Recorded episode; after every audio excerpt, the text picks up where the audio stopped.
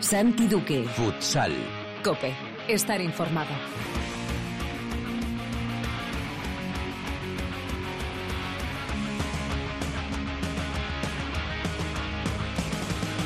Hola, ¿qué tal? Bienvenidos a Futsal Cope, la casa del fútbol sala en cope.es.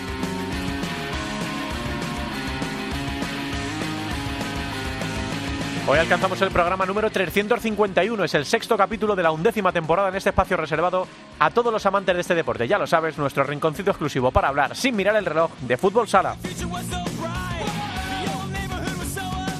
Ayer finalizaba la octava jornada en Primera División en la Liga Nacional de Fútbol Sala que nos deja al Levante más líder en su regreso tras el parón por el COVID. Los de Diego Ríos aprovecharon el pinchazo de sus inmediatos perseguidores, no ganó ninguno de todos ellos, además alguno tuvo partido aplazado y firman 6 de 6, 18 puntos sobre 18 posibles. Lo otro destacado de la jornada es la victoria del Barça, consiguió su primer triunfo de la temporada tras vencer a Osasuna en su feudo. Vamos a hablar ya con Didac, el portero azulgrana, protagonista ayer en la victoria de su equipo.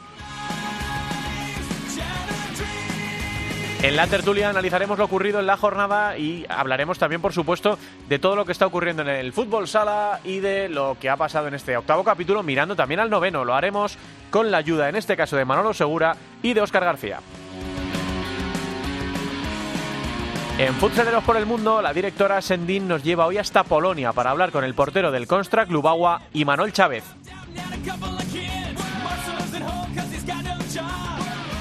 Hablaremos también, por supuesto, con Albada para que nos cuente cómo fue la jornada en la primera división femenina y repasaremos los resultados en la segunda división. Será todo como siempre con la mejor música, la que selecciona para Futsal Cope nuestro DJ particular, el productor del programa, el gran Javi Jurado. Todo preparado para empezar con Camila en el control de sonido. Esto es Futsal Cope.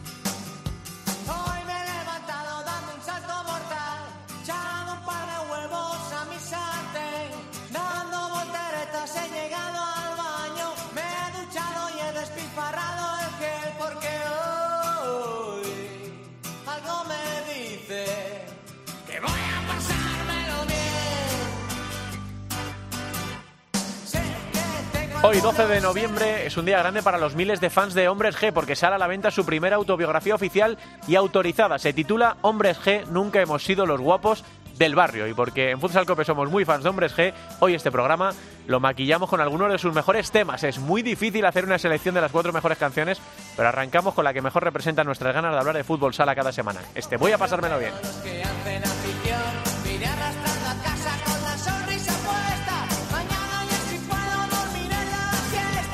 Bueno, pues eh, tuvimos fútbol sala intersemanal con la disputa de la octava jornada. Se pudo jugar prácticamente íntegra. Hubo algunos partidos aplazados, pero eh, esto tiene que seguir. eh, el show tiene que, que continuar. Y bueno, eh, asumiendo, normalizando que va a haber aplazamientos durante toda la. Durante toda la temporada. Ayer fue noticia la victoria del Levante, el martes eh, jugó contra Burela, le ganó por 4-2 y sobre todo ayer fue noticia la victoria del Barcelona que se impuso por 2-4 en una cancha muy complicada a Osasuna Magna y es el primer triunfo del Barça en esta temporada. Fue muy protagonista en las dos porterías, en la suya porque evitó un montón de goles de Osasuna y en la eh, contraria, en la del equipo navarro porque marcó un gol en el 36 el portero del Barça, Didac Plana. Hola, portero, ¿qué tal Didac? Buenas tardes. Hola, buenas tardes. Bueno, y enhorabuena, se, se hizo eh, resistir, se hizo sufrir, pero al final llegó la primera victoria de la temporada, Didac. Sí, la verdad que sí, ha tardado porque nadie nadie esperaba que pasara lo que ha pasado, pero pero bueno, eh, ayer eh, para nosotros era un partido vital que teníamos que, que ganar como, como sea y así fue, así que contentos y a continuar eh, así. Lo habéis vuelto a hacer, eh, lo de ganar, digo, y encima en una de las canchas más difíciles de, de la temporada, ¿no? Eh, ganar a Osasuna en su casa siempre es, es complicado. Esto, la victoria era súper necesaria, Didac, pero hacerlo contra un rival como Osasuna me imagino que da todavía más, más impulso, ¿no? Sí, porque siempre es muy difícil ganar en Anaitasuna, ¿no? Eh, sí que es verdad que este año pues es un equipo totalmente nuevo con, con muchos jugadores nuevos pero que ya ha demostrado que es capaz de competir con cualquiera, ¿no? Y, a pesar de que tampoco había público, que eso siempre eh, juega a su favor. Eh, sabíamos que era un, partido complicado y así fue. Bueno, y a título personal, Didac, se completa una, unos días emocionantes, ¿no? Por la, eh, la, llamada con la selección, esa victoria contra Brasil, la primera victoria contra, de esta liga contra Osasuna Magna, eh, y además tú vienes de, a pesar de que el equipo no lo está haciendo bien, de, firmar un inicio de temporada brutal con esa final de la Copa de Europa contra el Pozo. Entonces, bueno, se, me imagino que tiene sensaciones encontradas, ¿no? Por, por lo bien que está rindiendo a título personal y lo difícil que está siendo para el Barça el inicio de temporada, ¿no? Sí, sí, sí, tú lo has dicho, lo has dicho muy bien, ¿no? Eh, la verdad que sí que es cierto que me siento bien, me siento con mucha confianza y, creo que a pesar de, de las derrotas que hemos que hemos vivido a título personal he jugado buenos partidos, ¿no? Con muchas cosas que mejorar porque siempre hay cosas que mejorar y, y esa es la línea que, intento seguir siempre, ¿no? pero bueno, también es verdad que necesitábamos una victoria para esto, ¿no? Para reforzarnos anímicamente y para ver que, que bueno, que hemos tenido un inicio malo, pero que al final no dejamos de ser el Barça y que y que podemos ganar a cualquiera y cuando sea, ¿no? Y así debe ser. La pregunta, Dida, que, que nos hacemos muchos en el mundillo del fútbol sala es ¿por qué este inicio tan malo de, del Barça? Hay mucha gente que se agarra a la Copa de Europa, ¿no? Es decir, es que empezar una temporada con una Copa de Europa, con una Final Four, pues eso te exige mucho, ¿no? A nivel de atención, a nivel físico, a nivel mental pero luego es verdad que ha costado mucho eh, y todavía, ¿no? Está el Barça ahí abajo, está claro que además todo está un poco marcado, desnivelado por el número de partidos jugados que eh, de momento tenga cada equipo por el maldito COVID, pero sí que da la sensación de que en un año en el que la clasificación para la Copa eh, va a ser más exigente que nunca, nadie se puede despistar, ¿no? ¿Dónde encuentras las razones de, de este arranque tan irregular de, del equipo? Bueno, yo creo que quitando los partidos de antes y el, y el de después de la Champions, ¿no? Que que bueno, que es normal, ¿no? Que al final pues el foco esté puesto en esa Final Four y, y que pueda haber, no diré accidentes, porque en una liga como esta pues ya se, se ha quedado claro que, que cualquiera puede ganar, ¿no? Pero sí que es verdad que tampoco es habitual que nosotros perdamos eh, dos veces seguidas o tres o incluso seis, ¿no? Como, como ha pasado. Sí que es verdad que después pues eh, tuvimos un par de partidos malos, concretamente contra, contra Córdoba y también contra Zaragoza. Y, luego pues jugamos dos buenos partidos, pero inmersos un poco en una dinámica negativa, ¿no? Que fueron los de Inter y los de Palma, en los que, bueno, eh, detalles que normalmente pues eh, nos caen de nuestro lado, pues es, en una dinámica así pues no, no es así y te penaliza. Y, y bueno, y dejamos de, de ganar puntos. Eh, en partidos que seguramente merecimos merecimos ganarlos no pero bueno eh, el deporte es así no al final lo que se comenta siempre de las dinámicas no o de las rachas eh, es una realidad porque porque bueno cuando estás en una racha positiva pues la confianza sube y, y, y suelen pasar las cosas a tu favor y cuando es al revés pues al contrario no estás con más ansiedad con más necesidad y al final cuando juegas con necesidad y con y con esa, ese estrés extra pues eh, sueles fallar más y, y, sueles cometer más errores que es lo que nos ha pasado. ¿Habéis eh, llegado, Didac? Sí, termina, perdona. No, que dicho esto, mmm, yo creo que si alguien nos ha dado cuenta eh, ya va siendo hora, ¿no? De que esta liga va a ser va a ser así, sí. ¿no? Cada cada jornada va a haber eh, sorpresas, cualquier equipo eh, está agarrándose a la competición con uñas y, y dientes y esto va a ser un año pues de, de ver de ver muchas sorpresas, de ver partidos muy igualados, hay muchos empates también, se está viendo y esta liga pues va a ser totalmente atípico, atípica, pero creo que va a ser bonito también por esa competitividad que va a haber entre cualquier equipo.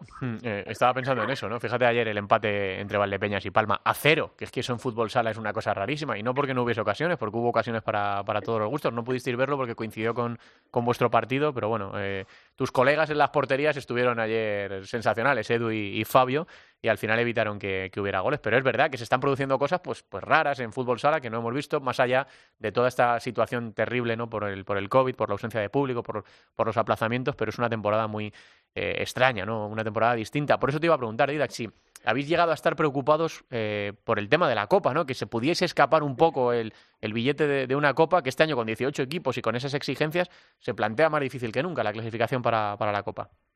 Hombre, preocupados estamos, claro que sí, porque al final nosotros vemos la clasificación y nos vemos allá abajo. El corte está bastante más arriba y, y va a haber que sudar sangre para engancharnos allí, ¿no? Yo creo que eh, la parte buena de todo esto es que creo que tenemos equipo y potencial para conseguirlo, pero ahora mismo creo que quedan eh, 10 jornadas, si no Mm. recuerdo mal, y habrá que ganar por lo menos 8, ¿no? Y, y eso pasa por eh, pensar en el partido del viernes, sabiendo que es otra final y, cada, cada partido que, que vayamos afrontando, pues eh, con esta mentalidad, ¿no? De que hay que ganarlo porque lo necesitamos y porque está complicado el objetivo, claro que sí. Mm, eh, ahora mismo, eh, en los ocho primeros puestos de la clasificación, de los tres grandes, entre comillas, del fútbol sala español, solo está eh, Inter, ¿no? Porque el Pozo ahora mismo está un décimo y vosotros todavía estáis en la zona baja de, la tabla. Y está claro que todo el mundo cuenta con Barça, con Pozo y con Inter para la Copa, ¿no? Entonces, bueno, como solo, puede- solo pueden clasificarse ocho, y hay otros equipos como Zaragoza o como Peñíscola que están haciendo las cosas fenomenal en, el en este inicio de campaña, pues efectivamente la competencia va a ser, va a ser durísima. ¿Qué te ha sorprendido, Didac? Más allá de, de todas estas cosas que, que están pasando, ¿qué equipo te ha sorprendido? Eh, me imagino que para bien, ¿no? Porque para mal es meterte en un, en un compromiso. Pero en este inicio de temporada, ¿no? El pleno de victorias de, Levante o el rendimiento de Peñíscola, de Jimby, de, de lo que has visto y de los que ha- contra, habéis- contra los equipos que habéis jugado, ¿quién, quién te ha gustado? Pues bueno, la verdad que sí, que Cartagena me, me gustó porque, bueno, creo que tiene un equipo con una plantilla muy amplia, de calidad, con un gran entrenador que, que puede sacar el máximo de sus jugadores y yo creo que va a ser un rival a tener en cuenta, ¿no? Pero también es verdad que en la primera jornada me llevé también una sorpresa con, con Peñíscola, ¿no? Porque pensaba que a priori, pues, sería un equipo que tendría más dificultades y sin embargo lo vi un equipo muy muy sólido con las ideas muy claras sabiendo muy bien a qué a qué tienen que jugar y, y la prueba está en que están ganando muchos partidos y ahí están no yo creo que este año es la liga más igualada por todo por la situación en general por las adversidades que que vamos a tener que ir sorteando todos. Y y bueno y la clasificación es así lo demuestra y solo llevamos ocho jornadas no yo creo que va a ser una temporada apasionante y, y con mucha igualdad. Ya la última, Didac, no te entretengo más. Por el tema del COVID, te quería preguntar, a título eh, equipo, como, como jugador, como persona, eh, por si estás pasando miedo con toda esta situación, por, por cómo lo estáis gestionando dentro del vestuario, por llegar a pabellones con ambientes muy calientes, el vuestro, o ayer, el Virgen de la Cabeza, o, o canchas que son verdaderamente fiestas del fútbol sala y estar vacías, ¿cómo, cómo se vive todo esto en primera persona?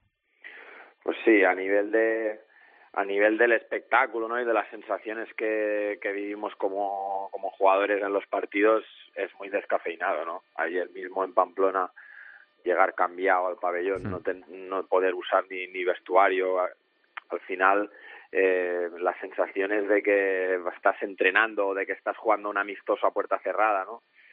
pero pero bueno eh, ya lo hemos dicho no que esta situación es para todos hay que adaptarse. Yo creo que el equipo que se sepa adaptar mejor y lamentarse el menos tiempo posible y centrarse en lo que en lo que toca es es el equipo que que va a tener más opciones. Y al final en la vida personal pues intentar tener el máximo cuidado posible eh, porque bueno ya a nivel de de una pandemia pues yo creo que, que todo el mundo tiene que tener la responsabilidad que hay y más nosotros que pues que vamos a estar viajando que tenemos un día a día en una dinámica de grupo con 15 20 personas más que también tienen sus familias en casa y la responsabilidad de, cada uno individual debe ser máxima para intentar que, que el virus no llegue o llegue lo mínimo posible ¿no? a, a nuestro vestuario y, y a nuestra liga. Hmm.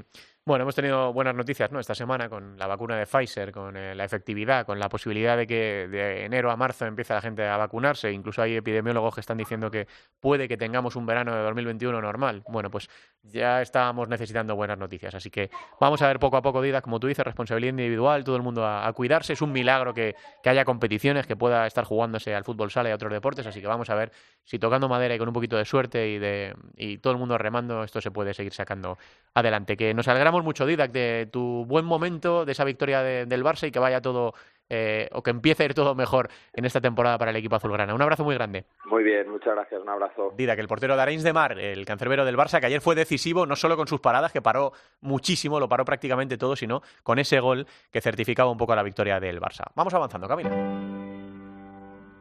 Io sono il capone della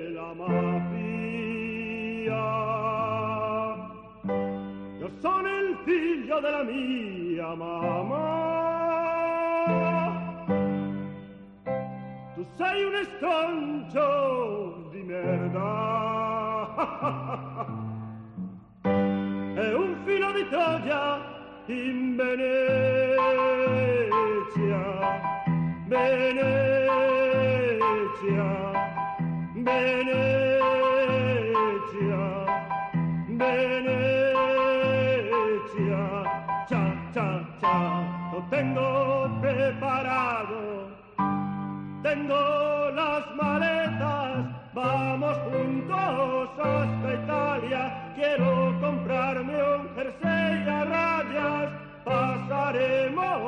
Hombres que lleva 38 años trabajando juntos dentro y fuera de los escenarios. Esta canción que escuchamos es de 1985, hace ya 35 años. Venecia fue la segunda canción del primer sencillo de los Hombres G.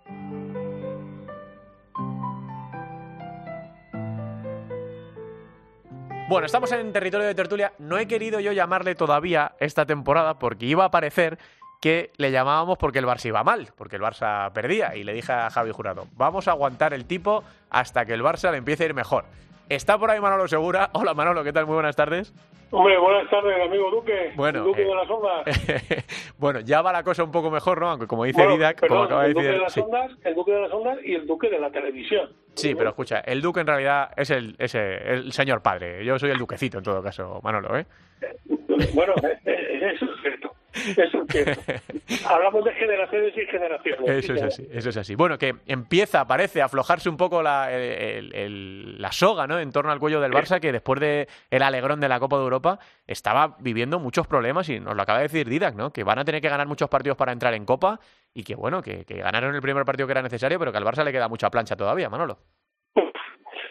Eh, eh, es es empezar, ¿eh? Es empezar. Yo, yo eh, comentaba lo que iba con diferentes compañeros de la redacción. Sí. Para mí, eh, esta temporada en, en todos los deportes es una gran mentira. Porque eh, mm, yo creo que los, los fundamentalmente los deportistas no, no trabajan con una mente limpia. Es imposible. Yo, yo humanamente, no digo como deportista, sino Sí. como persona eh, eh, normal y corriente, eh, mm, mm, me tomo mucho el, el coco con el tema del coronavirus. Lo siento. Eh, mm, sé que tiene ir para adelante y lo intento y lo hago. Pero me sigue comiendo mucho el coco. Cada vez que da cada día tocan las cifras, pues me machaca. Y eso, pues eh, les tiene que influir a ellos igual que me, me puede influir a mí. Por eso digo que esta temporada, todo a nivel de, to- todos los deportes, para mí es un fraude, es una mentira, no vale para nada. Pero puestos al caso, puestos al caso, eh, eh, y yo admito, Sí. admito, sí, no, no lo puedo justificar, no lo puedo justificar, pero lo admito, porque yo creo que son humanos. Eh, vamos a buscar un poquito mejor cobertura para, para Manolo. Mientras saludo a, a Óscar García, padre fundador de La Criatura. Hola, Osquitar, ¿qué tal? Muy buenas.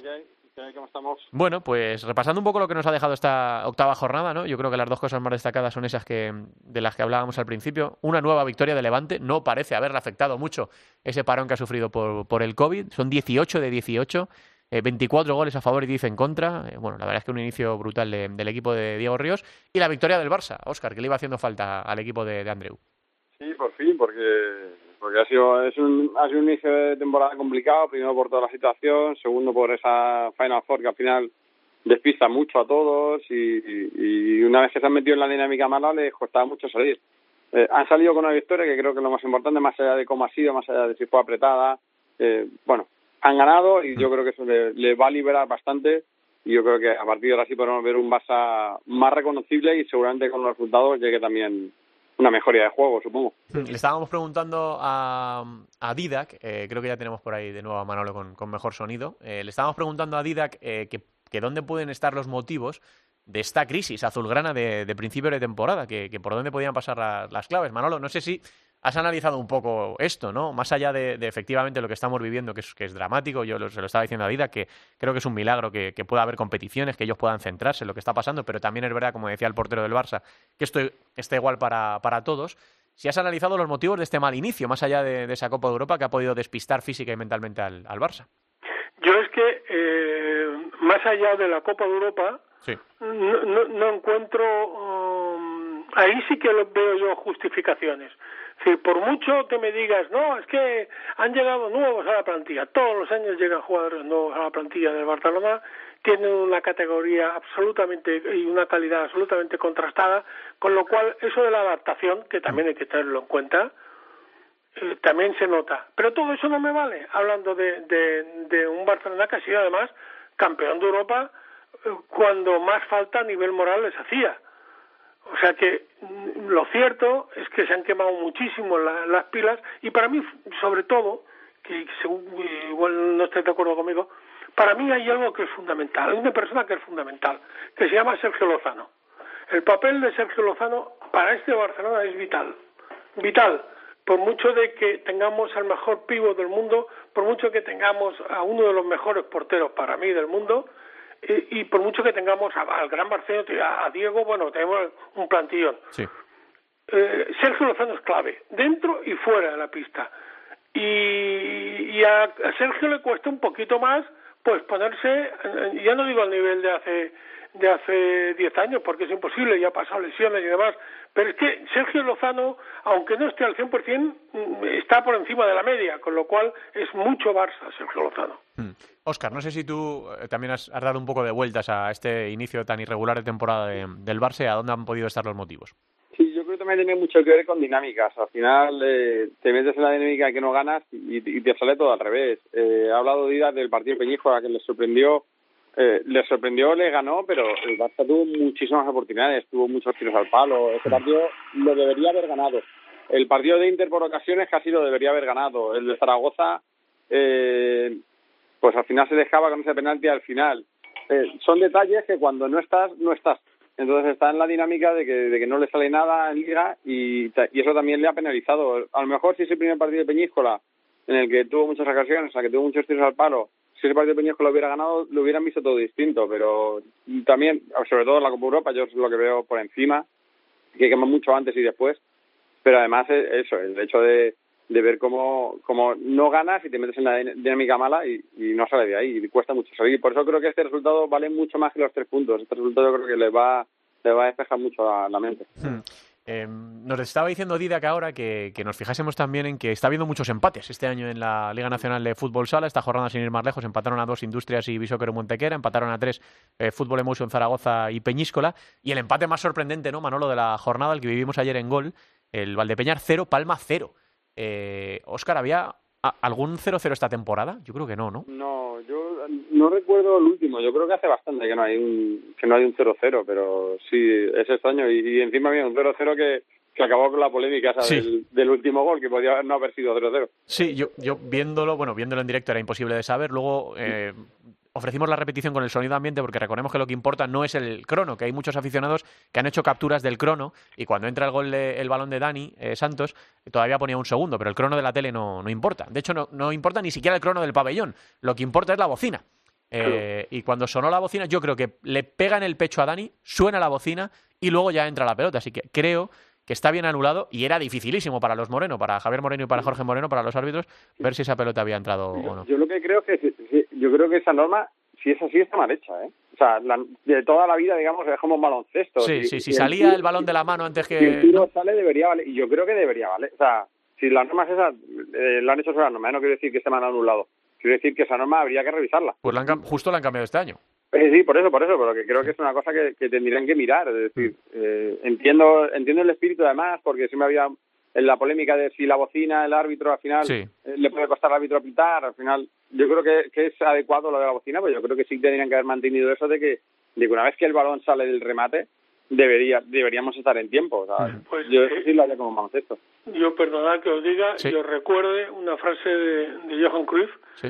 Que decía que cuanto más tocan las leyes, peor son las leyes. Sí, sí, pues en este caso yo creo que, pifiado en eso. Yo creo que... Pues, por eso te digo que, que vamos a tener que dar la razón. Claro, es que imagínate que no. Bueno, es que ayer, además, cuando a Dani le dan el pecho el, el pase de Rafa, hace como parábola, con lo cual tarda todavía más en entrar. Pero Claro, imaginaos que, que Rafa chuta desde lejos o incluso en un portero jugador, que golpeas y en el aire suena la bocina, ¿no? Y no vale, ¿no? Claro. Sí, lo lógico es que parece que dejase terminar la acción, ¿no? Pero bueno. Eh, la cosa, como dice Manolo, que a veces tocas algunas leyes y las, y las complicas. ¿Qué te parece, Manolo, esto de los empates, de, de los resultados cortos? ¿Crees que se debe todo a lo mismo? ¿A la ausencia de público, al miedo, al, al coronavirus? eh, ¿Que eso se transmite también a los banquillos o a la forma de plantear los partidos? Yo creo que se transmite en los banquillos a nivel de decir, chicos, eh, vamos a vamos a dosificarnos, ¿eh? que, que, que esto es muy largo, que, que nadie sabe si vamos a jugar el próximo partido o no lo vamos a jugar. Y eh, los propios futbolistas dicen, hey, tranquilidad porque no podemos estar a, por, por, por eso, por- porque no podemos estar ni, ni, ni aunque lo pretendamos al 100%. Así que, eh, como decía, que la victoria empieza por no encajar goles, con lo cual esa filosofía se sigue a rajatabla eh, en perjuicio de, de, de quienes nos gusta siempre los goles y el fútbol ofensivo. Sí. Pero bueno. Que a veces juegan partidos más cortitos, juegan partidos más cortitos a los últimos minutos. Mm. Eh, estamos hablando de empates, pero Industria creo que he leído que Sí, había sí. perdido siete puntos en el último minuto. sí, no, no, no hace falta que lo recuerdes, Oscar. Po- Pobre Javi Rodríguez. Joder, no, no lo recuerdes. Brutal, brutal, sí, sí, se le han Pero que escapado es, un que es consecuencia de lo mismo. Son, son siete partidos, que siete puntos que los ha perdido porque iban empatados. O, o porque iban ganando y se van empatados. O sea que al final se está jugando mucho. Vamos a llegar, vamos a llegar a los últimos minutos ahí metidos en el partido y luego ya, pues el último minuto ya no lo jugamos. Bueno, fijaos ayer en el Valdepeñas Palma, eh, creo que el tiempo muerto lo aguantan hasta que quedan dos minutos y medio, con 0-0, ¿eh? y Claro, había habido ahí un portero jugador eh, relámpago, pero no le salió muy bien a Vadillo y lo volvió a meter para adentro. O sea, sí que parece que están arriesgando menos, ¿no? Que, que, pues que cuesta un poquito más, ¿no? Yo me, me decían el otro día que cada día se parece más al baloncesto en eso, ¿no? Sí. Que solo nos va a interesar ver a, a Duque y a Gol el último minuto para saber cómo acaban los partidos, porque todo lo demás ya es demasiado previsible. Ojalá no sea nunca así, ¿no? Sí. Aunque me gusta muchísimo el baloncesto, por supuesto, y no, y no es eso. Pero pero es que mm, tal y como nos está llevando la competición, Sí. se encamina a eso y eso es una marcha atrás. Sí, desde luego, ¿no? Y en número de goles y en, y en espectáculo. Del Levante, chicos, ¿qué queréis decir? Que eh, yo creo que es una de las notas brillantes, ¿no? De, de las que están poniendo luz en esta, en esta temporada. Son 18 de 18.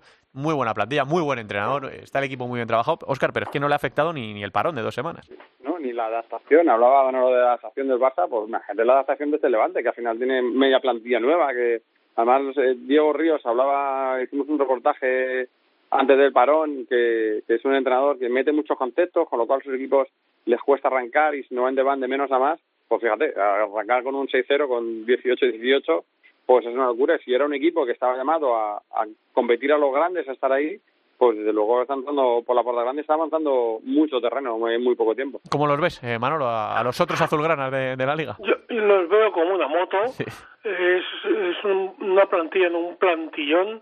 Eh, además de um, coincide no solo con un pedazo de técnico a nivel personal, sino también con una plantilla muy potente a nivel a nivel eh, futbolístico. Se lo han creído desde un principio y oye, vamos, yo le veo como con opciones a todo. No sé si aguantar hasta el final Sí. para estar peleando arriba, pero con opciones a todo. Hmm. Vamos a echar un vistazo. Os quiero preguntar por el partido de la, de la selección, por esa victoria 10 años después contra Brasil, pero vamos a echar un vistazo a los partidos de la jornada número 9. Eh, ya se ha aplazado uno, ¿no? El partido de Inter se ha aplazado, me ha parecido leer. Sí, sí, el de, el de Inter ya está pasado, sí. Y yo ima- imagino, no lo sé, pero el de Jaén, ¿no? el, el de Jaén imagino que también debería aplazar. Es que al final Vaya con, temporada. Sí. con estas con estas comunicaciones así de última hora, pero por ejemplo el partido de Inter se ha suspendido hoy oficialmente, Sí. Pero eh, Inter pidió el, el aplazamiento de los dos, de Claro. tanto el de miércoles como el de fin de semana. Bueno, fíjate lo que pasó con el Jaén, el Pozo, con el Pozo Jaén. Eh, Claro. o sea, Yo creo que yo creo que en eso sí que Eh, os quejáis, hombre, se avisaron a tiempo antes de que empezara el partido. Jaén lo comunica a las 12 de la mañana y la federación lo comunica 11 minutos antes, el aplazamiento. Claro, la pregunta que habría que hacerse es, ¿viajó Jaén hasta Murcia?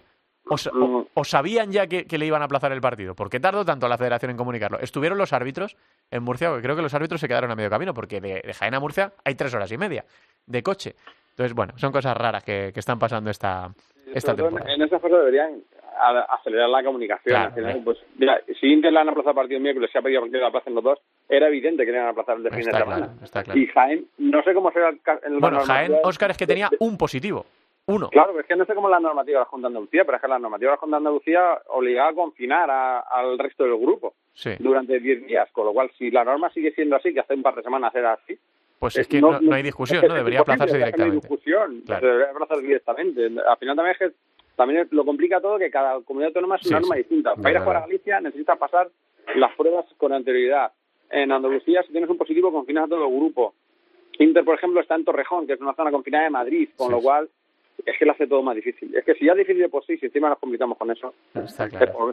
Bueno, vamos a mirar los que creemos que sí que se van a jugar, ¿vale? Eh, Palma Futsal Fútbol Emotion Zaragoza, Barça Industria Santa Coloma y, Der- y Derby, eh, Bishoker Mantequera Levante, Peñíscola Osasuna Magna, eh, el Betis El Pozo, que este es el que damos en Real Betis El Pozo, es el que damos en gol, Burela Oparrulo y Rivera Navarra Jaén. ¿Cuál te, te motiva más? Más allá, me imagino, Manolo, que, que el Derby, ¿no? Que, ¿cuál, ¿Cuál te pone? Me hace el derby poco, ¿eh? Porque es que el derby me pone mucho y Sí. porque está precisamente eh, mi, mi grandísimo ídolo que es Javi, Javi Rodríguez.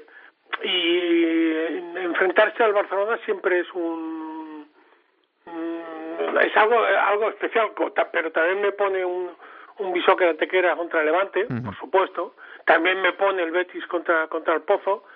Ahí es una jornada donde me- realmente me ponen bastante partidos. ¿Qué dices, Oscar? Y, y te, y te ha dejado uno, te ha dejado el Jimmy Valdepeñas. Que el, Perdón, el- perdón, también. Sí, no lo he me dicho, no lo he dicho. Cuando lo he leído estaba me- abajo, de verdad. Que ese no lo has dicho, que ese, buen- que ese es... Me lo he olvidado, me lo he olvidado. O sea, duda, duda me va, me va, me va No, no he sido yo, he sido yo el que no lo he leído. Bueno, culpa mía, culpa mía, que me lo he dejado abajo de- del margen. Jimmy Valdepeñas, en principio para el domingo a las 12. Sí. Sí, pues ese también es un partido. Y luego Peñíscola, como ha dicho Dida, que es un equipo que ha arrancado muy bien, que con Manuel en el banquillo, de verdad que, que ha empezado muy bien y hay que ver eh, qué hace con este Sota, que, que estamos dando muestras de que yo le, le esperaba un poco menos, que le costó un poco más adaptarse y Sota al final mantiene mucho la identidad y, y parece que va a seguir dando guerra. Mm, Bueno, yo me voy a quedar con el nuestro, ¿eh? por corporativismo, con el Real Betis, el Pozo Murcia. Así que a ver qué. Oye, estaba mirando, es que Jimby no ha ganado todavía ningún partido en casa, de los tres, ha jugado, ¿eh? Sí, Hay cosas rarísimas esta, Sí, sí, esta temporada, sí. ¿no? Que están pasando cosas muy, muy raras. Ayer Valdepeñas, por ejemplo, era el segundo partido que jugaba en casa. Eh, Jaén lleva tres partidos, que es que luego cuando Jaén tenga que recuperarlos, si quiere meterse en Copa, es que va a ser un maratón tremendo Lleva, para... lleva tres partidos que además lo jugó en seis días. Sí, sí, Es sí. que jugó so- ha jugado solo una semana, o sea, ha competido seis días. Pues luego va a tener que ser un maratón, un maratón similar. Bueno, eh, que sé que Osquitar tiene que marcharse a por los enanos al cole. Eh, Hay que rápidamente, Oscar, eh, la victoria de España contra Brasil. Pues mira, hablábamos de partidos cortos, pues mira, 2-1 con tres goles a balón parado. Eh, bueno, yo creo que es eh, un resultado importante, buenas sensaciones en defensa, las sensaciones de que sigue faltando algo arriba de esa pegada, que no todos los goles tienen que llegar a ese balón parado, pero yo creo que, que es verdad que no era, no era ni España ni era Brasil, era una cosa intermedia, pero que yo creo que, que tiene que servir para dar moral para lo que viene. Gracias, Osquitar, un abrazo grande. Un abrazo. Manolo, ¿qué te Ah. pareció esa victoria contra los brasileños? Mira, a mí por encima de análisis eh, tácticos, técnicos, eh, futbolísticos, a mí me gusta, me encanta ganarle a Brasil, aunque sea de manera injusta, aunque sea un, un bolo. Nunca es un bolo contra, contra Brasil. Pero bueno, yo también creo, como Oscar, que nos hace falta, co- como a los de fútbol, ¿eh? nos hace falta un poquito más, morder más arriba. Que me alegro muchísimo de escucharte, Manolo, que, Señor Duque, a sus pies. estamos sobreviviendo esta temporada, que ya llegarán tiempos Ahí, mejores. ahí, subsistiendo, subsistiendo. Eso es. Eh, recu- recuerdos para el gran maestro Duque, cuídalo mucho. De tu parte, un abrazo grande, Manolo. A todos. Bueno, nos está escuchando alguien que fue protagonista en la victoria de España contra Brasil porque alcanzó los 100 partidos con la eh, selección española, debutaba en el año 2011 y ha llegado a esa cifra complicadísima eh, de alcanzar. Es el gran Miguel Sayago Martí Miguelín. Hola Miguelín, ¿qué tal? Muy buenas tardes. Hola, ¿qué tal? ¿Cómo estáis? Bueno, Buenas pues tardes. eh, una cifra muy importante en un día especial porque, como dice Manolo Segura, ganar a Brasil es ganar a Brasil. Hacía 10 años que no lo conseguíamos. A pesar de todas estas circunstancias, ¿no? Eh, me imagino que un día, un día para recordar. Sí, sobre todo por, por, por eso, ¿no? Por cumplir 100 partidos eh, contra el rival que era. Y bueno, como tú has dicho, ¿no? Son 10 años. Al final los 10 años es un poco relativo, ¿no? En 10 años hemos jugado tres veces contra ellos, Sí. cuatro veces. Entonces, la gente parece que decimos 10 años y dice, hostia, pues no han ganado todos los años jugando contra ellos y no le ganan, ¿no? Al final es verdad que los últimos partidos desde de 10 años atrás no lo hayamos ganado y bueno, siempre es importante ganar a, a una, a una selección como la de Brasil. Eh, y bueno, luego al final los partidos se deciden por pequeños detalles, al margen de que hay muchísima calidad tanto en un equipo como en el otro. Y, y bueno, como han dicho, no al final fue en estrategia, pero lo importante y lo vital para nosotros era ganar. Mm, eh, ¿Qué significa para ti estar 100 internacionalidades? Mirando para atrás, Miguel, eh, esto que decimos que nos gusta tanto a los periodistas de el mejor momento y el Sí. peor, ¿no? Bueno, pues el, el mejor momento, sobre todo el volver, ¿no? Después de, de muchísimo tiempo, casi 20 meses volver a, a la selección para mí. eh, he tenido muchos buenos momentos porque al final todo lo conseguido con la selección es algo que tienes en el recuerdo y, y que, bueno, pues te sientes, te sientes valorado, pero, pero sobre todo después de volver muchísimo tiempo después, pues al final la verdad que, que me llevé una ilusión tremenda cuando me vi en la lista, cuando me llamó eh, Fede para contármelo, pues evidentemente no, no cabía en mí. Y luego la, la, la pena, aunque con el tiempo también valoras un segundo puesto, pues que se nos escapó el Mundial en 2012 de Tailandia, eh, al final en un partido pues que, que creo que fuimos dominadores, pero bueno, al final lo que estábamos hablando antes, ¿no? Pequeños detalles, Brasil tiene muchísima eh, calidad individual y bueno, salieron sus, sus mejores jugadores y nos, nos quebraron ese día, nos, nos, fastidiaron ese día. Entonces, esa es un poco que, ya te digo, con el tiempo la valoran mucho más y no es fácil ser subcampeón del mundo, pero bueno, sí que es algo que, que lo tienes ahí en la retina y que, que piensa ahí que le da vueltas. Mm, eh, ya sabes que se ha hablado mucho cuando salió la, la lista eh, de la convocatoria tuya y de Sí. Marto Olra porque estabais contando con menos minutos en el, en el pozo. ¿Esto te ha dolido, Miguel? Eh, ¿quieres, ¿Quieres Mm. explicarlo de alguna manera? Porque tú acabas de decir que para ti era importantísimo volver a, a la selección. ¿Sabes qué pasa, Santi? Que, que al final eh, yo llevaba mucho tiempo pasándolo realmente mal, estaba bastante fastidiado, no me veía al nivel de los compañeros y desde hace un mes, mes y medio, dos meses, eh, me veo uno más del grupo. Eh, ev- evidentemente entiendo todas las opiniones del mundo, mientras que no sean, yo siempre digo lo mismo, las opiniones estamos expuestos a ello, mientras que no sean eh, faltas de respeto y, y hacerlas con realmente con para hacer daño, Sí. me da igual. Entonces, eh, pensando en mí, independientemente de, la, de las opiniones, eh, para mí era necesario. Eh, ellos me tendieron la mano, me abrieron la, la mano, que yo necesitaba también esa confianza para, para verme en el grupo, para ver que soy uno más, para tener esas opciones. Y yo creo que la gente no piensa en eso, ¿no? Yo creo que todo deportista eh, va por, por, por momentos y por estados de confianza y, y yo creo que esto me ha dado un pasito más para, para seguir queriendo trabajar, seguir queriendo llegar a mi nivel y yo creo que voy en el camino correcto y ya te digo, o sea, muy, muy agradecido porque eh, es cierto que no me la esperaba, es Sí. cierto que a lo mejor, no sé, las opiniones, eh, bueno, pues a lo mejor no van más desencaminadas, Sí. pero yo como persona, como jugador, como profesional lo necesitaba, eh, el míster eh, pensó más o menos lo mismo y me dio esa confianza, para mí todo eso está por encima de, de- de las opiniones. Entonces, que, que es verdad que está difícil o está caro llegar a la selección, lo, lo compro, que demás, lo que pasa es que, bueno, al final la, la trayectoria, el estado de forma, él también me había visto en Santa Coloma, me había visto con ritmo, y eh, cada día estoy mejor, entonces, eh, bueno, pues creyó oportuno que era el momento para, para darme un pasito más, esa confianza que, que al final yo lo agradezco muchísimo y, y creo que me ha hecho mejorar y esta semana he estado mucho mejor y la semana que viene estaré mejor y, y al final los deportistas vivimos de, de confianza. Bueno, todas las personas Claro en sí. Cuesta mucho, Miguel, ¿verdad? Porque con todo lo que está pasando, ¿no? Y Dios quiera, y se lo estaba diciendo ahora a Didac, que hemos tenido un, un ratito de charla con él, al portero del Barça, están diciendo los epidemiólogos que esto para primavera va a mejorar mucho, que, que quizá el verano de 2021 será un, sea un verano normal. Y estoy mirando un poquito Ojalá. más allá, eh, porque mm, este año hay mundial, eh, se ha tenido que retrasar, pero hay mundial en Lituania, Claro. esto empieza el 12 de septiembre de, de 2021. ¿Cómo crees que estamos? Eh, resulta súper complicado por todo lo que está pasando, ¿no? Pero ¿cómo crees que está España en el camino de la tercera estrella? ¿Cómo, cómo ves al grupo? Yo, yo creo, sinceramente, que nos hacía falta ganar eh, un partido importante frente a Brasil para confiar. Creo que estamos en el camino adecuado y, y que la selección tiene mucho que decir. Evidentemente, eh, como esto es una incertidumbre, no sabes realmente si vas a poder prepararte bien para el Mundial, eh, cómo va a ir pues, todo esto de- COVID que está haciendo, eh, realmente está haciendo muchísimo daño. Entonces, pues no, no sabemos, realmente no sabemos, pero ya te digo que la selección está bien, creo que hay jugadores que han dado un pasito hacia adelante, eh, sobre todo la estructura de, de veteranos quizás se mantiene, pero todos los jóvenes que vienen están a un nivel abismal y como te he dicho antes, al final somos 30, 25, 30, 35 jugadores y que en cualquier momento eh, podemos dar ese pasito hacia adelante y, y, hacer una España muy competitiva.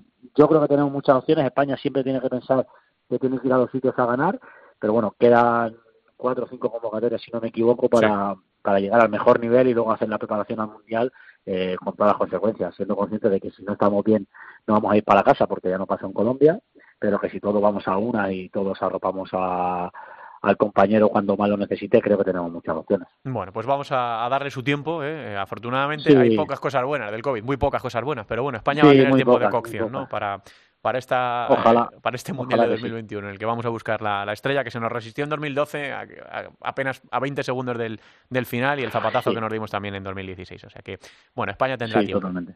El Pozo, eh, Miguel, eh, bueno, también inicio complicado de temporada, ¿no? Primero por, si se puede llamar batacazo a perder una final de la Copa de Europa, porque los dos que están allí quieren ganar, pero es que querían ganar muchos que empezaron a, competir. Y luego las dificultades en el inicio de temporada, ¿no? La cosa va un poquito mejor, de los últimos tres partidos habéis ganado dos, este último no, no pudisteis competir por el positivo en, en Jaén. ¿Cómo estás viendo el inicio de, de esta temporada tan, tan rara? Bueno, siempre de competiciones importantes, eh, luego te pega un pequeño bajón. Hmm. No sé si te pega la semana siguiente, como nos ha pasado a nosotros, o, incluso a Barça, incluso a Barça, o te pega un mes siguiente, ¿no? Siempre hay un momento de, ese estrés, eh, esa calentura de cabeza que llevas en competiciones únicas, porque para nosotros era algo único, pero es algo que, que, lo repito muchísimo. Yo me hubiese cambiado con Barça con los ojos cerrados, ir últimos en la clasificación y haber sido campeones de Europa. Yo creo que, que, todos los clubes o todos en su, en, su estado lo hubiesen, lo hubiesen firmado, ¿no? Es cierto que nosotros, pues bueno, evidentemente no la ganamos y encima nos penalizó porque mentalmente dimos un, bajón importante. A partir de ahí, pues bueno, eh, construimos, seguimos trabajando, seguimos en la línea correcta, pero necesitamos resultados. Y yo creo que ahora sí que se está viendo un equipo muy mejorado, en el que tiene ganas de más, en el que el carácter al final es donde vamos a intentar ganar ese tipo de partidos y es verdad que dominamos, que tenemos muchas ocasiones, pero tenemos que ser mucho más contundentes tanto en el último metro ofensivo como en el último metro defensivo.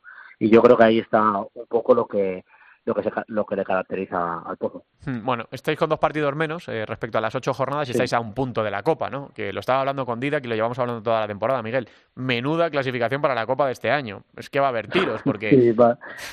Hay gente que se ha reforzado muy bien, gente que no se la esperaba arriba, como, como Peñíscola, ¿no? Por ejemplo, como Zaragoza, y que no van a ceder su puesto tan, tan fácilmente, ¿no? Que aquí todo el mundo quiere estar en, en la Copa. Sí, sí, totalmente de acuerdo. Yo creo que, que todos los rivales ahora mismo yo creo que se equipara un poquito porque como no hay afición, no hay gente que, que, anime, yo creo que los pabellones, está pasando yo creo que en, todos los deportes, ¿no? como, no hay gente que, que tire que tire cuando cuando se necesita, pues evidentemente es mucho más difícil. Da igual jugar en campo de Peñíscola que Peñíscola venga a campo de, Pozo porque tiene las mismas opciones de ganar y yo creo que eso es lo que está equiparando, además de que es verdad que todos los rivales se han, se han reforzado bien estamos a un punto de la copa y nosotros, bueno, nosotros tenemos que seguir en nuestra mentalidad. Nuestra mentalidad es estar lo más alto posible. Vamos a ver las circunstancias de cómo se, se hace este calendario, con estos partidos en cuenta, pendientes. No sé, como esto de una incertidumbre, como te he dicho anteriormente, pues bueno, esperemos y esperamos por el bien del ser humano, sobre todo las personas que lo están sufriendo más, porque gracias a Dios somos unos privilegiados, pues que esto desaparezca, que intentemos o podamos volver a la vida normal lo, antes posible. Pero bueno, en el deporte o, en todo, pues no sabemos un poco cómo nos va a agarrar todo esto. Ya veremos, iremos pasito a pasito, jugando las jornadas que se vayan, se vayan pudiendo. Y a partir de ahí, pues, pues bueno, si podemos jugar con la primera vuelta así como está estipulada, pues perfecto. Y si no, pues como te digo, al final todo está en el aire un poquito. Eh, déjame que te haga la última, que si no te la hago me, van a regañar. Eh, te he leído en unas declaraciones a los compis de, Radio Marca eh, cuánto echas de menos a, Alex, ¿no? A, que era tu socio, ¿no? Nosotros siempre decíamos sí. Zipizape, ¿no? sí. No sé cómo viviste su salida, Miguel, porque se ha hablado mucho de, esto y ahora Alex ya no está en el pozo. Evidentemente le echáis de menos, ¿no? Yo, yo creo, ya no solo a título personal, y eso que a mí me gustan mucho los, fichajes que habéis hecho en, el pivot. Sí, sí, sí. ¿Cómo viviste particularmente esto, Miguel? No, yo una cosa no tiene que ver con la otra. Los fichajes son acertadísimos, creo que, que nos van a dar muchísimo.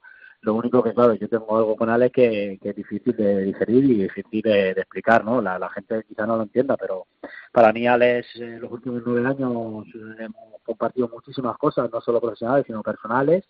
Y es verdad que en los momentos de flaqueza, cuando hemos tenido derrotas duras o hemos perdido muchos títulos, porque desgraciadamente ha sido así, pues nos arropábamos unos a otros y nos dábamos fuerza. Y, y, al final, es, para mí es como un hermano. Entonces, lo he hecho de menos jugando porque me gustaba me, gustaba me gustaba verlo jugar me gustaba verlo disfrutar defendiendo el escudo que él, él había representado siempre o que él quería representar. Y luego pues lo he hecho de menos en, en, mi, en mi vida diaria en la cotidiana en la normal porque bueno lo he dicho anteriormente porque significaba mucho para mí y, y es alguien que bueno sigo teniendo contacto con él que le deseo todo lo mejor. Ojalá vuelva muy pronto a nuestra liga porque creo que jugadores top eh, son necesarios siempre en nuestra liga y bueno a partir de ahí pues bueno pues se hace difícil se hace difícil estar con una persona de nueve años uh -huh. eh, y de repente no tenerla en el vestuario no y no arroparte pero bueno eh, al final los compañeros es verdad que, que me arropan que, que me entienden que, que yo los arropo a ellos tengo que seguir hacia adelante y, y por más difícil que sea él sabe todo lo que pienso como yo sé todo lo que piensa él de mí entonces a partir de ahí pues desearle todo lo mejor porque se lo merece porque se ha entregado en cuerpo y alma y a partir de ahí eh, a ver si ojalá vuelve pronto y podemos disfrutar de él. Bueno, pues vamos eh, con la siguiente jornada, ese partidazo que vamos a dar en, en gol el sábado a las seis y media, el Real Betis contra el Pozo Murcia. Esperemos, vamos a tocar madera, que no haya ninguna, sí, ojalá, ojalá. ninguna historia. Yo también la toco, yo también la toco. Ni ninguna movida. yo también la toco. Ya sabes que te queremos mucho en este programa, que nos alegramos de verte de vuelta. Gracias, eh, de verdad. Gracias. Y que seguro que va a ser un buen año a pesar de, de todo, Miguel, que esto por narices seguro tiene que ir a sí. mejor. Un abrazo muy seguro grande. Seguro que sí, seguro que sí. Otro abrazo, muchas gracias, Santi, un abrazo. Miguelín, el capitán del Pozo y con sus 100 internacionalidades con, con España, un orgullo, yo creo, para el fútbol sala español tener eh, a una persona eh, por encima del jugador y a un pedazo de jugador como es, como es Miguelín. Bueno, vamos a, a viajar por el mundo, Camila.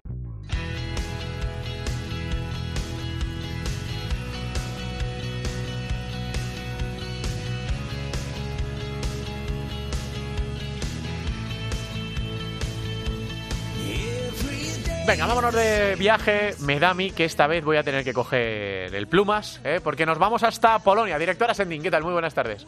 Buenas tardes. Bueno, nos vamos hasta Polonia, pero antes de que lleguen las sí, duras sí, es verdad, temperaturas, es no vaya a ser que haya mucha queja y me vete, pero eh, vamos a visitar el país que sigue viviendo la expansión de, de su liga, de su competición, con cada vez más sangre española entre, entre sus equipos.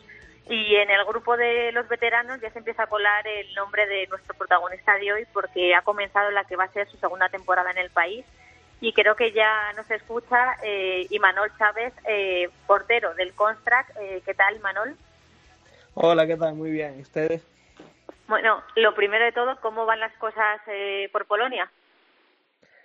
Bueno, en tema deportivo, la verdad que, estamos bien, estamos pudiendo jugar los partidos y, demás, que hoy en día es, es, una celebración y es un lujo. También es verdad que no nos realizan las pruebas ni nada, entonces eh, jugártela a ver qué tal. Y en tema social de la situación actual de la pandemia, ha habido un crecimiento bastante importante, la verdad, en estas últimas semanas y, y un poco preocupado en ese aspecto, la verdad.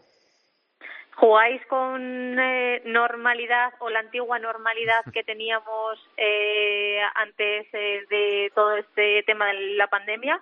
¿O habéis tenido sí. que modificar alguna rutina o hacer algunos cambios eh, en esta nueva temporada? No, para nosotros es prácticamente todo igual. Bueno, es más, eh, la temporada pasada finalizó y la liga se aplazó, y la liga no, la copa, perdón, se aplazó, se jugaron semifinales y final en el mes de agosto incluso se lleva a jugar hasta con público. La única, el único cambio que han hecho es ahora, hará cosa de un mes o así, prohibir la entrada de público a los partidos, pero de resto es, es todo igual y eh, ya te digo que hace cinco meses o seis meses, ¿sabes? El único cambio es ese, que, que no hay público. Eh, como dices, la pasada temporada acabó hace poquito en el, en el mes de agosto, pero acabó de muy buena manera para vosotros levantando el título de campeones de Copa. Sí, la verdad que, que, que, sí, teníamos muchas ganas porque antes de que pasara toda la pandemia y demás, veíamos que, que el grupo era bueno, que, le, que, el equipo podía hacer algo importante para hacer su primer año en la máxima categoría, pero sí es verdad que, que la liga era prácticamente imposible. Está aquí el récord, que es el equipo de aquí que representa en Polonia la Champions y demás, y, y era prácticamente imposible. Pero sí es verdad que, que creíamos que en Copa podíamos hacer algo, podíamos dar, dar ese pequeño susto que se suele decir, y después, con su- por suerte o por desgracia, la pandemia nos favoreció porque pudimos fichar jugadores nuevos y, y de alta calidad polacos y, nos han ayudado pa- para terminar de- de conseguir esa Copa. La pasada temporada te convertiste en uno de los nombres propios de la competición, siempre entre esos mejores cada jornada. ¿Qué esperas de esta temporada, de esta segunda temporada para ti? Sí, la verdad que la temporada pasada individualmente ya te digo que fue de, de mis mejores temporadas, da- dado ese reconocimiento y demás, y, como acabó también, pues levantando la copa. Y nada, pues eh, lo que espero es, más que individual, pues poder da- dar más alegría a, esta pequeña ciudad, a la afición, que, que es una afición que la verdad que está muy volcada con, con el equipo y demás, y, ojalá pues podamos pelear esa, esa liga y quitarse la récord que parece que tiene aquí el dominio total. Y por qué no volver a repetir la hazaña de la Copa. Eh, eh, es el objetivo. Al final, ya a día de hoy, aunque seamos un, club nuevo en, la extra class, no nos podemos poner otro objetivo, sino que mirar lo más arriba posible, porque el año pasado quedamos segundo, ganamos la Copa, entonces este año, ah, con el equipo que tenemos también, hay que mirar lo más alto posible. Así que ojalá que, que sea un año de éxitos también, y, y lo más importante es que, que se pueda acabar sin ningún problema. Ya que estás asentado en, en la competición, ya la conoces, eh, ¿cómo estás viendo el fútbol sala en Polonia? Sí, la verdad que, desde el primer momento me, sorprendió bastante pa- para bien. Yo había jugado también en, la liga rumana ya y, más o menos me imaginaba que fuera por el mismo estilo, pero, pero que va, si es verdad que veo aquí equipos mejor preparados en el sentido de, de entrenadores y, y demás, más, más técnicos, más, más táctico que, que la liga rumana, por así decirlo, y la verdad que me ha sorprendido muy bien. Está claro que no es el nivel de, de las grandes ligas, pero pero hay nivel, hay equipos que, que se refuerzan con, con bastante españoles, ahora está viniendo mucho español a la liga, bastante eh, gente de Ucrania, brasileños, y eso quieras o no, pues, pues le da ese salto a la liga que, que a mí me- sinceramente me ha sorprendido y, creo que, que si sigue a este ritmo en uno o dos añitos va, va a coger más nivel incluso. Eh, a pesar de las circunstancias, ¿cómo estás eh, viviendo la adaptación al país, a la competición, a tu día a día en, en Polonia? Bueno, como te digo, al final vivo en un pueblo que es un pueblo, al final es una ciudad muy pequeña. Yo también vengo de, de una isla que, que es muy pequeña, un pueblo muy pequeño, entonces en ese sentido no tengo problema. Mi día a día es muy sencillo, es ir a entrenar, estar en casa tranquilo y como mucho pues salir a dar un paseo o algo así, pero tampoco hay mucho más que hacer en el pueblo. Y la verdad que desde el año pasado me, adapté con facilidad. Es complicado, al final estás solo, estás lejos de tu familia, lejos de tus amigos, pero bueno, eh, se va pasando pues con la Play y las tecnologías hoy en día, pues quieras o no te, te acercan más a, toda esa gente y, y la verdad que ha adaptado. El único problema es el idioma, que es complicadísimo. Y Manuel, esto además estoy viendo, esto está arriba, arriba, ¿eh? Esto es Polonia, pero, pero al norte, o sea, sí, aquí- sí, Polonia al norte, al norte, sí, sí. Y como podrás ver, es un pueblo muy pequeño y aquí está Sí. pegando el frío. Estabais hablando de temperatura, aquí Sí. está pegando el frío ya. Tenéis Por que, venir, tenéis que venir con pluma y una sudadera por debajo. Por eso te iba a decir, tú eres de, de- de La Gomera, ¿no, eh, Imanol? Sí, sí, sí, sí, correcto. Porque allí, ¿no? La vein- ahí a 24 grados ahora que están y yo aquí. Las temperaturas mínimas son 16, 17, ¿no? Depende un poco del viento, pero... A, mí ahora me hace gracia cuando voy a, ahora, por ejemplo, fechas como esta que se vienen de Navidad y tal, veo a mis padres, mis hermanos, todos abrigados en casa con manta y tal. y. Bueno, Imanol, pues nada, que, mm, que a pasar esto, ¿no? Lo, lo que decimos todos los días con, con esto que estamos viviendo, ¿no? A pasarlo lo mejor posible, a bajar un poco las expectativas, que nadie se ponga malito, que, que los nuestros estén, Sí. estén bien, que es un milagro que, que se pueda seguir jugando al, al fútbol sala y que esto terminará por, terminará por pasar y, y volverá a ser, no sé si exactamente como antes, pero volverá a ser parecido a como, a como era antes. Así que aguantar sí. el tirón, lo que tú dices, la play, eh, a leer, las series, eh, bueno, a- Todo. si te da para hacer un poquito de turismo por ahí, porque veo que no estás lejos ni, ni de Varsovia, ¿no? Ni, de- ni siquiera demasiado Sí, ya, de... ah, ya vi Varsovia ya, Sí. por ejemplo, el año pasado y tal, y sí, un poquito de turismo y... Claro, lo que se pueda, Pero porque claro, ahora mismo tampoco se puede sí. hacer mucho, ¿no? Sí, y nada, como dices tú, después de la tormenta siempre llega la calma, así Eso que es. seguro que, que volveremos a, a por lo menos ser como antes y, y poder tener esa tranquilidad de salir a la calle y demás, así que ojalá que así sea y que cada vez en vez de ir para arriba con los contagios se vuelva a bajar y, y podamos disfrutar de unas navidades también tranquilas que, que dentro de lo que cabe es una fecha, una fecha bastante importante. Eso es. Y Manuel, que, que nos alegramos mucho, ¿vale? De, de que vaya bien, de hablar contigo y que vamos hablando esta temporada porque cuando mejore volveremos a, a Polonia en primavera, ¿eh? Y Manuel en primavera. Sí, sí, mejor, mejor. Más calentito. Eso es. Que un abrazo muy grande y mucho ánimo. Un abrazo, gracias por llamar. Y Manuel. Chávez es el portero del Konstak Lubava, es una población que está entre Dansk y Varsovia, al norte de Polonia, y ha sido protagonista hoy en, en Futsal Cope. Bueno, y además tenemos que mandar también otro abrazo muy grande hoy, Teresa. Pues sí, desde Futsal Cope, mandarle un abrazo eh, y nuestro pésame al, al Emir, a Luis Fonseca, que perdía esta semana a su madre, así que le mandamos un, un abrazo para él. Bueno, y que además con la distancia pues todo ha sido más, más difícil. Viajaba eh, Luis para, para acá para intentar darle el último adiós y desde luego todo se hace más, más doloroso. Así que un abrazo gigante que sabe que, que le queremos muchísimo a, a Luis Fonseca. La semana que viene volvemos a viajar, ya me vas diciendo. Eh, te apiadas me dices si llevo el plumas, los guantes, el gorro ruso. Pero ya eh. sabes que yo te avisarte te aviso. Tienes mucho peligro, Teresa. Gracias, Endín. Un beso. Venga, hasta luego. Venga, vamos con la primera división femenina. Marta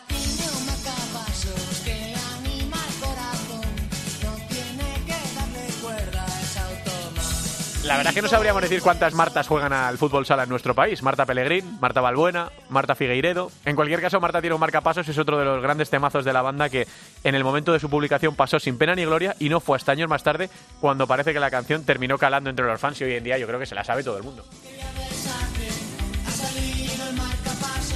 Hola Alba, ¿qué tal? Muy buenas tardes. Buenas tardes. Desde que narras partidos no hay quien te aguante, Alba, de verdad. ¿eh? Seguro, vamos, que ha cambiado mi vida, vamos. Nada que ver. Bueno, de aquí nada que ver. ¿eh? Te, le- te leíamos, ¿no? En las, en las redes sociales que, que de repente ibas a comentar un partido y terminaste narrándolo, ¿eh? Sí, pues esas cosas que pasan a veces en la vida. Lo bueno es que, bueno, me considero una persona echada para adelante. Sí, sí, ¿no? yo creo que eso no hay dudas, eso no hay dudas. Me surgió la oportunidad, eh, no me iba a quedar callada, así que cogí el micro y dije, vamos allá. ¿Eh? Que salga como Tú, tenga que con, salir. con no parecerte a jurado y a mí, todo, todo Ah, no, no, no. Yo tengo muchas grandes referencias muy cerca, cosa que agradezco. De hecho, muchas de, de las cosas que decía o Sí. muchas situaciones me recordaban, ¿no? recordaba a, a vosotros y decía, bueno, aquí estarían mis compañeros diciendo estas Me cosas. escucha, si sobreviviste a los Juegos Olímpicos de la Juventud, Alba, esto ya es... Ya, bueno, cuéntanos, ¿qué, qué ha ocurrido esta, en esta jornada de la primera división femenina de, de fútbol sala? Bueno, pues empezamos como siempre por el grupo A, los resultados de la jornada 4 que se disputó el pasado fin de semana. Victoria de Roldán 4-2 frente a Ciudad de Asburgas. Amarelle perdió 0-3 frente a Pollo Pescamar. Telde Deportivo perdió también muy rascado 2-3 frente a Leganés. Y la victoria de la que hablamos, ese partido que tuve la suerte de, de narrar, Atlético Navalcarnero 5, Peñas Plugues 0. En el grupo B, Majadahonda 1, Alcorcón 5, Sialo Calacant 1, Sala Zaragoza 4, Burela 2-0 ganó a Universidad de Alicante en el duelo de la jornada, que gracias a esta victoria eh, Burela lidera el grupo B y eso que tiene un partido menos, así que eh, resultado muy bueno para las de Burela, que descansan este fin de semana, e Itersala 3, Móstoles 10. Para la próxima jornada. Sí, ¿cuál destacas, Alba? ¿Con cuál te quedas? Pues me quedo con dos partidos, ¿vale? Uno de cada grupo para ser un poco equitativa. Entonces, en el grupo A me quedo con el Roldán Ourense, creo que va a ser un partidazo entre dos de los grandes equipos del grupo A. Es cierto que Ourense solo lleva dos partidos por esta eh, nueva normalidad en la que hay un montón de partidos aplazados y encima cada jornada descansa uno. Además, Ourense que llega con una baja importantísima porque Sara Moreno ya se ha confirmado que tiene rotura del ligamento lateral interno de la rodilla, así que también le mandamos mucho ánimo. Así que del grupo A, Roldán Ourense y del grupo B, un derby importantísimo entre Alcorcón y Móstoles. Uf, vaya, vaya derby, porque además les, Alcorcón y Móstoles están separados por, por una calle prácticamente, están como Leganés Sí. y Getafe eh, casi casi juntos, así que vaya, vaya partido. Bueno, nos reclamaban el otro día, eh, nosotros las críticas nos las tomamos todas bien, excepto como dice Miguelín cuando insultan, ¿no? que no, eso no es una crítica, es otra cosa. Nos reclamaban un poco más de protagonismo para la primera división femenina y nosotros escuchamos a, a nuestros oyentes, así que la semana que viene, eh, con todas las dificultades que tenemos, porque son muchas, vamos a intentar tener protagonistas de ese partido del derbi madrileño, del que tú consideres, Alba, eh, para que que escuchen aquí en Futsal Cope también la gente que lo demanda a protagonistas de la primera vis- división femenina. No será por nosotros, desde luego. Bueno, no será por mí, Eso porque es. bueno, otra cosa no, pero pegarme por el fútbol sala femenino lo hago bastante, así que bueno, que con todo el cariño siempre toda la- Escuchamos a la gente, claro que sí. Nosotros... Claro que sí, lo escuchamos y nada, que una jugadora estará aquí. De momento no vamos a dar más, más Sí, detalles. depende, depende de lo que pase en la jornada. En función de cómo pase la jornada. Gracias, Alba. Un abrazo. Venga, un saludo. Bueno, estamos luego. casi terminando. Camila.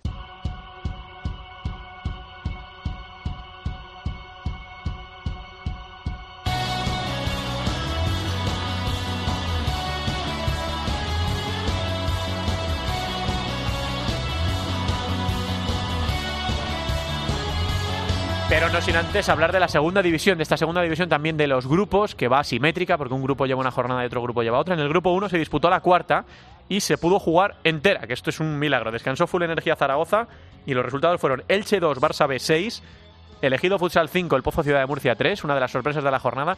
Manzanares, que eso es el Hidalgo 2, Bisontes de Castellón 2, no pudo pasar del empate el equipo de Juanlu, primera, primer empate de la, de la temporada. Y Alcira 6, Mengíbar 2, también resultado sorprendente en este grupo. En la jornada número 5, en el grupo primero, descansará Alcira y los partidos previstos son Barça B Manzanares, partidazo en el grupo primero, el Pozo Ciudad de Murcia, Elche, Atlético Mengíbar, Bisontes de Castellón y Full Energía Zaragoza frente al Ejido Futsal. Vamos a mirar también a lo que ocurrió en el grupo 2, en el que se disputa, eh, en el que llevan una jornada menos. En la número 3, aplazados el Santiago Futsal y Unión África Ceutí y el Leganés Talavera, no ha podido debutar todavía el Lega.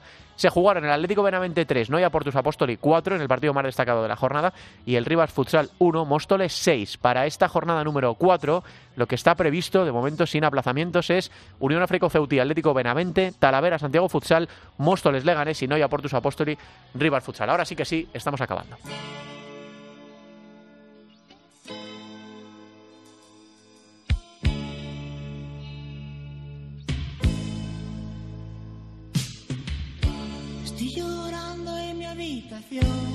Bueno, en muchos rankings esta sería la canción más mítica de Hombres G, que por hacer hicieron hasta cine.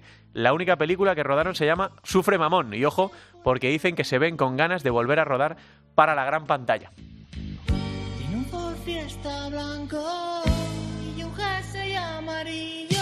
Bueno, pues el mensaje de siempre, que muchísimas gracias a todos por estar al otro lado, que escuchamos todo lo que tengáis que decirnos, que ya sabéis que tenéis vías abiertas de comunicación con nosotros en el correo futsalcope.cope.es, en nuestro Twitter, eh, futsalcope, y que estamos oyendo más que nunca este año todas vuestras peticiones y todas vuestras sugerencias. Así que gracias por estar al otro lado.